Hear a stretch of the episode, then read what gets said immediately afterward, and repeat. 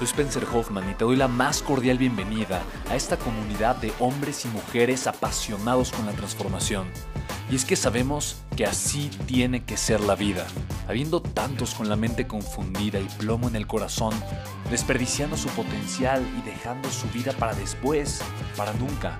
Sabemos que tenemos que hacer algo y es por eso que estamos comprometidos a cambiar las cosas.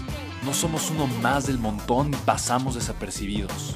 No le hacemos caso al miedo ni huimos del dolor de pagar el precio. Y sobre todo, no cargamos con el pasado ni con el arrepentimiento porque vivimos en el presente. Creemos en la grandeza y la creamos. Creemos en quienes lideran con su inteligencia y su pasión y en quienes construyen un imperio con su potencial a pesar de venir de la nada.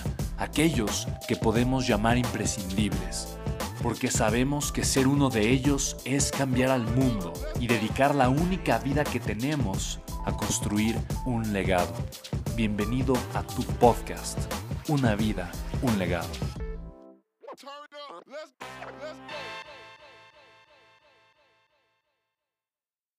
El día de hoy me encantó leer una publicación de Forbes. Es una publicación extraordinaria. Métete a su Instagram y tú mismo léela.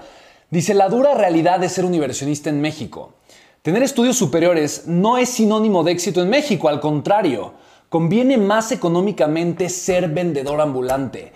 Y estas cifras para mí son verdaderamente impactantes. 25% se emplean de los universitarios que terminan la carrera universitaria, se emplean en la economía informal. 6 mil pesos gana cerca del 40% de los universitarios egresados. 50% trabaja en un empleo que no requiere estudios superiores y 15 mil pesos en promedio reciben los vendedores ambulantes. Esta es una información verídica de la economía en la que vivimos. A final de cuentas, lo primero que pienso es, ¿papelito habla? No es lo que nos han dicho, es lo que a mí me inculcaron. Mi mamá me decía, por favor, termina tu universidad, al menos para que tengas un título, porque si tienes un título, tienes un trabajo seguro. Cuando yo veía a los egresados de, la carrera que yo trabajaba, yo veía lo que ganaban, y yo a los 19 años ganaba mucho más que ese dinero. Y me preguntaba, estudiar una carrera universitaria, pagar tanto dinero mensualmente para tener un papelito y luego buscar un trabajo con ese papelito, honestamente, fíjate, es algo que a mí no me interesaba, en lo más mínimo. Por eso mismo yo te pregunto, ¿en qué estás invirtiendo tu tiempo? O sea, al final de cuentas el sistema educativo dice una cosa, la universidad dice otra cosa, pero mira, lo que te gastas para invertir en tu educación formal o tradicional es lo que te puedes tú gastar, o ni siquiera en gastar, invertir para construir un negocio. La gente cree que la forma para ser financieramente estable es tener un trabajo bien pagado.